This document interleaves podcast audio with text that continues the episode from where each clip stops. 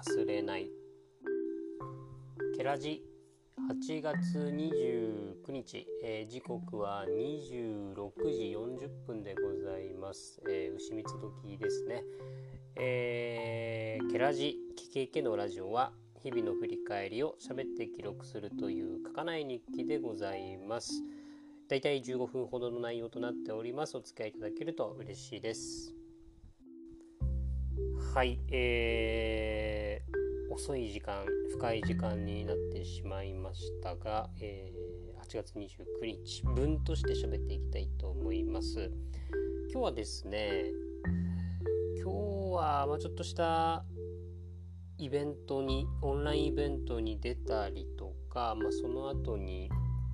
夕方からですかね、ちょっとした地域の夕涼み会みたいなものがあったので、まあ、それに顔を出すってことで、まあ、顔を出すためにまあなんか持ち寄りってことだったのでタコライスを作ったりとかなんかまあそんな日でしたね。でそうその夕涼み会自体はまあもともと何回もこのケラジの中でも話しております、まあ、地域自主組織、まあ、まあ、地域の1000人1200人ぐらいいる町の中のさらの地区ですね。その地区の中の、まあ、ちょっとした、えー、まあ地域のにぎわいといいますか拠点を作っていろんな人が交流できる場所づくりをしましょうというような、まあ、組織なんですけど、まあ、そこの、まあ、慰労会も含めた夕涼み会がありましてそれに参加してきました。でまあ言ってしまえば、えー、ちょっと飲み食いして最後花火してというような感じだったんですけどあの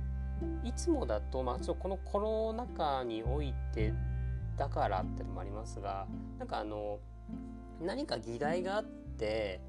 話し合うことがある時しかなんか集まれてなかったんですよねこの最近に関しては。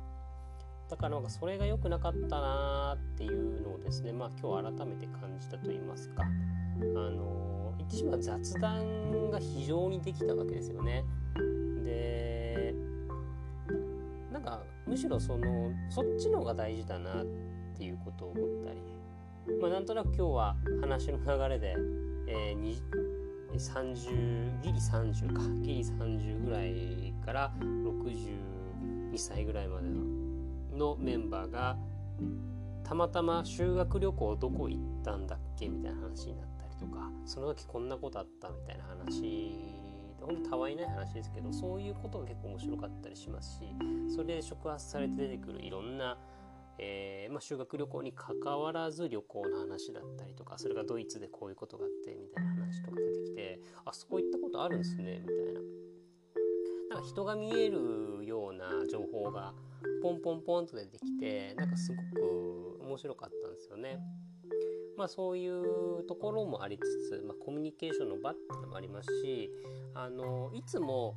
まあ、会議とかに関してはなんか何をするかどうするかみたいな What と How みたいなところをみんなで決めるとかで集まることが多かったんですけど今日はなんかそのもっと裏側と言いますかなんでそれやるのかなとかあと自分が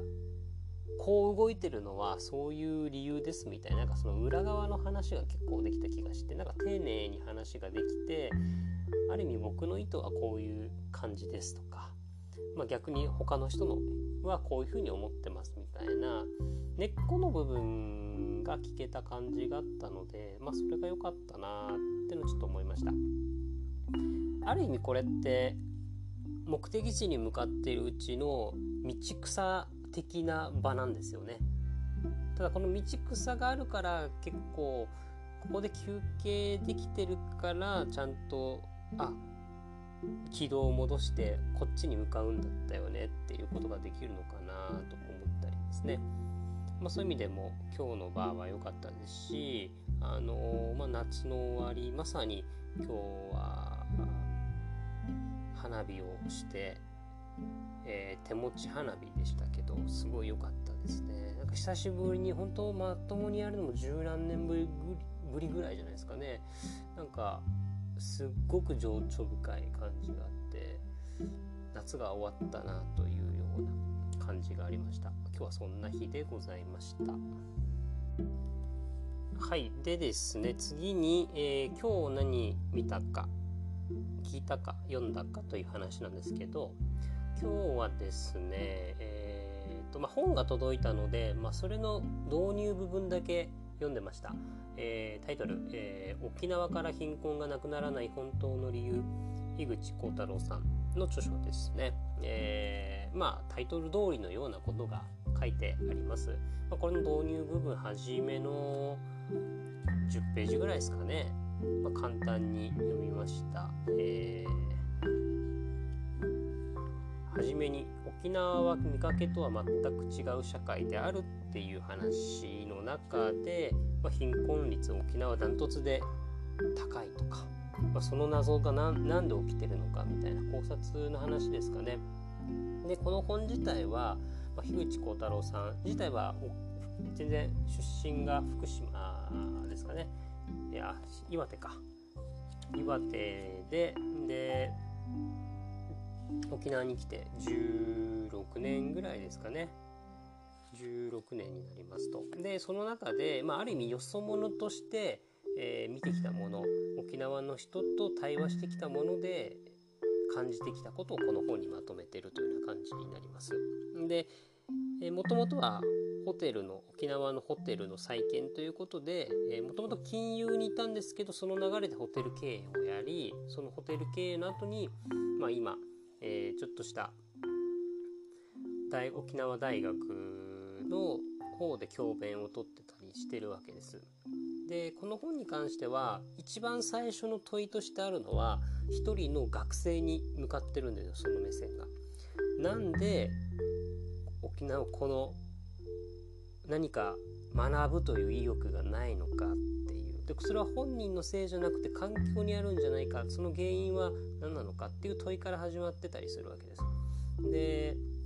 無感動若者は無感だ無感動だといいけども無感覚じゃないかっていうその無感覚がなぜ起こってるのかっていう考察がもこの導入の部分にあったりします。でこれは別に子供だ大学生の話だけじゃなくて、まあ、大人にも言えることがあるしある言ってしまえばあの大学沖縄の場合は、まあ、ここに書いてある数字を用いると大学の進学率が40%ですね。まあ、僕自身もえー、沖縄出身で大学に一応進んだりはしたので、まあ、その一人そのパーセンテージに含まれるものだと思うんですけど言ってしまえばそれ未来の担い手がその40%一応エリートと言われる人たちなわけですよね。それが無感覚という怖さだったりとか実際に大人たちを見てみると、まあ、その中で事例に上がってるのは返還された基地のまあ、都市計画土地計画みたいなところですね。ちょうどそのおもろ町という新都心ですね。免税店が入ってたりとか、まあ、一番、えーと、象徴的なような美術館とかが入あったりするんですけど。で、まあ、そこのところの計画でなんかどこにでもある東京にあるようなものがポンポンポンと入ってきて無個性な悲しい街になってるよねでそこはおもろ町だけじゃなくてまあいろんな茶炭だとか宜野湾だとかもそういう街になってるんじゃないかっていう話がされていくわけです。ちなみに僕はあのそのおもろ町の基地が返還された後に建った、高校那覇国際高校で、えー、3年間を過ごしたのである意味ここのおもろ町の話っていうのはすごくグッとくるというか惹かれるというか、えー、感じることはすごく多かったりします。はい、じゃちょっと話を戻すとまあなんかそういう基地の話もありつつで学生に学生たちといろいろ対話をしてきたそれはまあ授業のと授業を通してっていうのもありますしでその学生たちの対話プラス、あのー、この本の中では「とある店」と書かれてるんですが、えーまあ、那覇の松山、まあ、飲み屋街ですね。飲み屋街にあるとある店に自分は入り浸ってると。入り浸っててそこでそこに来るいろんなお客さんと毎日いろんな話をしてると。それは沖縄のことであったり元家庭のことだったりとかいろいろな問題を抱えてる人たちに、まあ、ヒアリングというか心を傾けるというかそういう聞くということをずっとやってきて、まあ、年間2,000人ぐらいいろんな人の話を聞いてきたと。なんかあのそういった中から自分が感じてきたことよそ者として感じてきたことの一つの答えとしてあるのが大体沖縄の問題の原因っていうのは外にあると。県外。まあ根本の日本の政治だとかよく言われたりしますよね。そこにあると。しがちだけどもちろんそれも一つの要因だとは思いますけど本当の原因は沖縄の内にあるんじゃないかと。それは外の人が言いにくいことだし沖縄の中の人もなかなか口にできなかったこと。っていうのをある意味口にしているのがこの著書だとは思うんですが、まあ、ある意味ここの、えー、内容が、まあ、展開されてそういった内容が展開されていくといった本になっております。えー、まあ、これはですね僕自身実は樋口さんにはお会いしたことが2回あるんですかねそのとある店というのも2回行かせてもらったことがあって、えー、まあ、本当に一番最初のこの本の入り口がポリタスというその政治メディアで寄稿したことがこの本を書くきっかけになったみたいな話もあるんですけど実は僕もその沖縄戦2014年の沖縄知事選の時に、え津田大輔さんを通じて、えちょっと書いてみるっていうありがたいオファーがあって書かせてもらったんですよ。その時に、えー、ふさんにもお会いする機会があってでやっぱりなんかそのすごく当事者性と言いますかなんか誰が何を言うかってすごく大事だなこの話はって思ったんですよね。えー、沖縄の人が沖縄のことを言うことと沖縄の外の人が沖縄のことを言うことって全然捉え問題の捉え方、えー、伝わり方が全然違うのでそれをあえて外の人の目から言ってるというところがですねそれをちゃんとただこう思うというようなもちろん考察の部分だったりするんですけど本当にいろいろないろんな人の、ヒアリングを通してその事実をもとに考えてきたことをまとめてるっていうのがなんかすごく面白いなとは思います。えー、まだ全部読めてないとは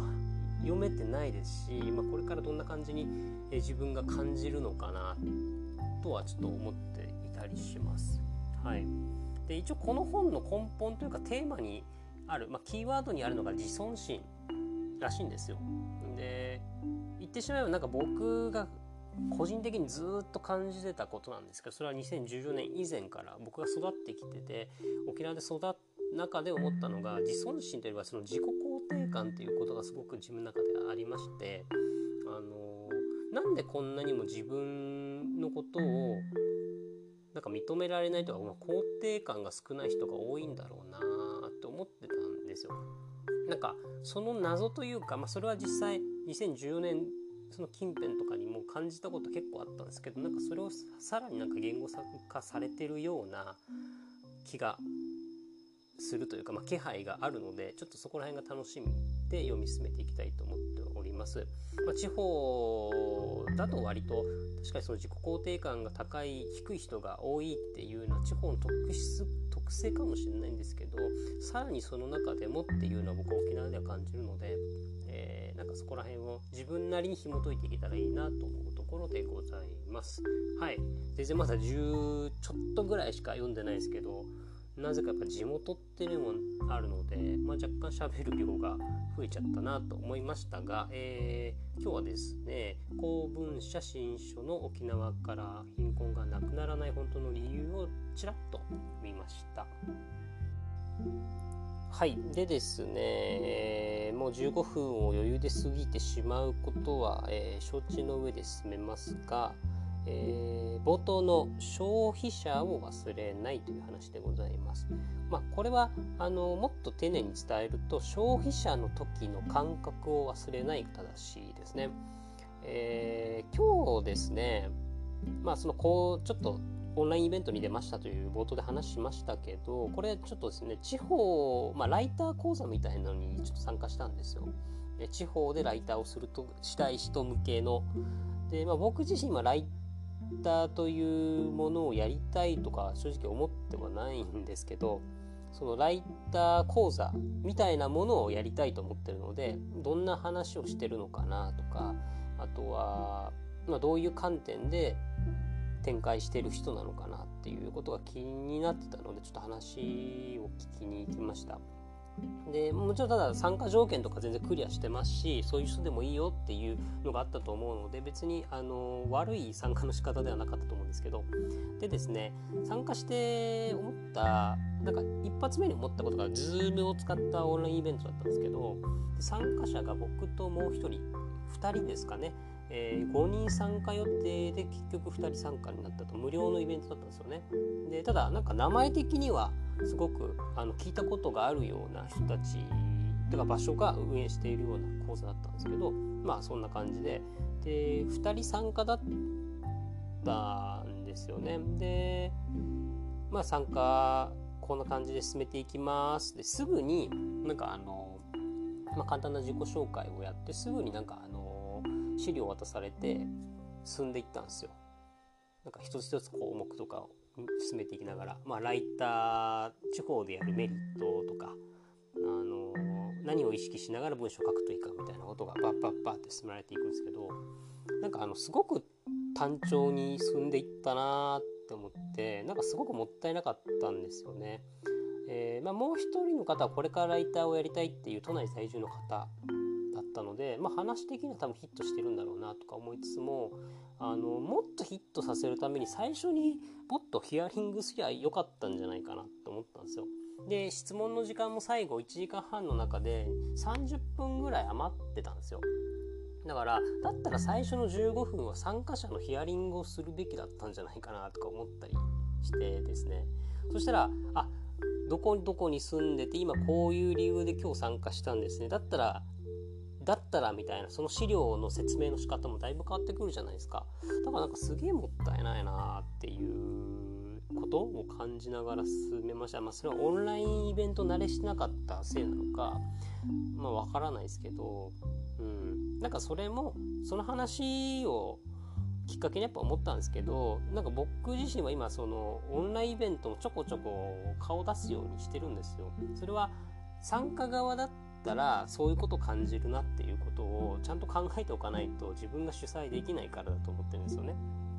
で大事なのは多分自分が消費者としてユーザーとして何を感じるかだと僕は思うのでなんかもっとそういうことをやってなかったのかなっていうことを感じたりしました。で何でしょうねこういう自分が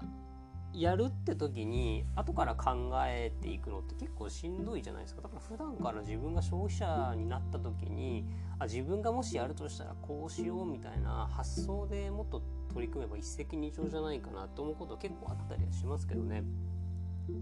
僕がその都内でバーテンダーとしてお店で働かせてもらった時とかはやっぱ休みの日とか空いてる時使ってよくお店に勉強しに行ってたんですけど、まあ、それは結局いい接客が何なのかわからないと多分できないよなっていうことを学んでたからだと思うんですけどやっぱなんか気持ちよく過ごせるお店とそうじゃないお店があるなってことはなんとなく肌感覚でわかるわけですよね。それをちゃんと自分で行ってお金を払って体感することであこれいいからちょっと今度真似してみようとかこれ嫌だったから自分だったらやらないなとか何かそういう自分が何を感じたかっていう感覚がすげえ大事なのかなと思いますしもっと言うとその自分が何かやった時の価格設定とか料金をどう決めるかっていうのもじゃあ自分がその消費者の時どういうことを感じながらお金払ってるんだろうってことをなんか紐解きながら考えていけばもうちょいなんかできるんじゃないかなっていうことを感じたりですね。なんかそんなことを思ったりしました。まあイベントは多分参加者自分が参加者である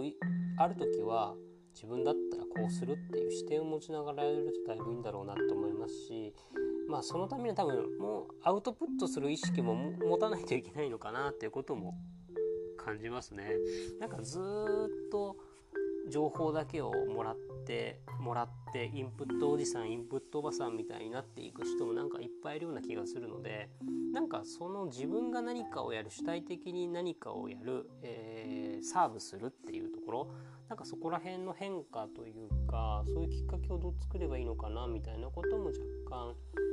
えー、考えたりもしましたね。はい。まあなんかそんな感じで今日はですね、えー、思ったりしました。はい。まあそんな偉そうなこと言ってもできてないことも自分でいっぱいあるなとか思いつつもまあそういう時ほど自分の消費者マインドみたいなところを忘れてる気がするのでまあ定期的にリマインドしながらやっていきたいなと思いますしちゃんと消費者であろうと。なんかそこを大事にしようかなと思ったところでございます。ということで今日は20分過ぎてしまうという久々の、えー、オーバーオーバーな、えー、日でございましたが、えー、また明日喋っていきたいと思います。ではでは。